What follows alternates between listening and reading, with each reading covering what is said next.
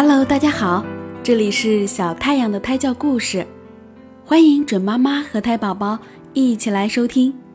今天我要给大家讲的故事是《农夫的女儿》。从前有一个穷农夫，他没有土地。一天，他的女儿说：“我们应该请求国王陛下给我们一块荒地。”国王答应了他们的请求。送给了他们一小块土地。他和父亲在翻地的时候，在土里意外发现了一只纯金的臼。国王陛下送了我们这块地，所以我们必须把这只金臼献给他。父亲对女儿说，而女儿却不同意，说：“臼和杵是一对儿，而我们并没有杵。”国王向我们要楚怎么办？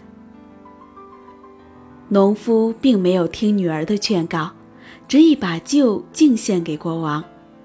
国王果然对农夫说：“你应该把楚也弄来。”农夫说：“他们并没有发现楚。”可国王根本不相信农夫的话，把他关进了监狱，直到把楚交上来为止。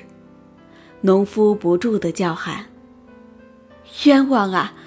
要是我听了女儿的话就好了。国王觉得很奇怪，便问他：“你女儿说了什么？”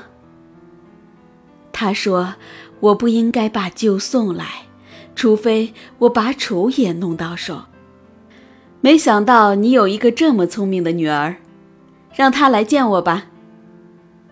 农夫的女儿奉命来见国王。国王说。听说你很聪明，我要考考你。如果你能答对，我就封你做王后。姑娘同意试试看。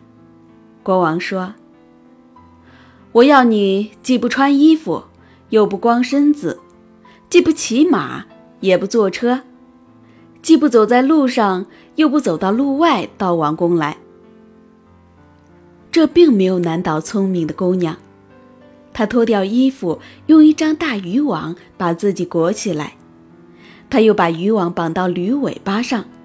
他坐在网里，让驴子在车轨上拖他，使他只用大脚趾着地。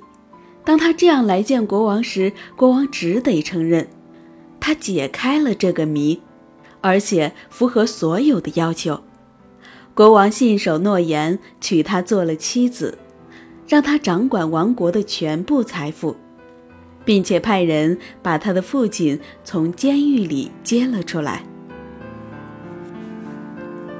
好了，今天的故事讲完了，感谢大家的收听，欢迎明天晚上九点继续来收听小太阳的胎教故事。晚安，我的朋友们，晚安，我的小太阳。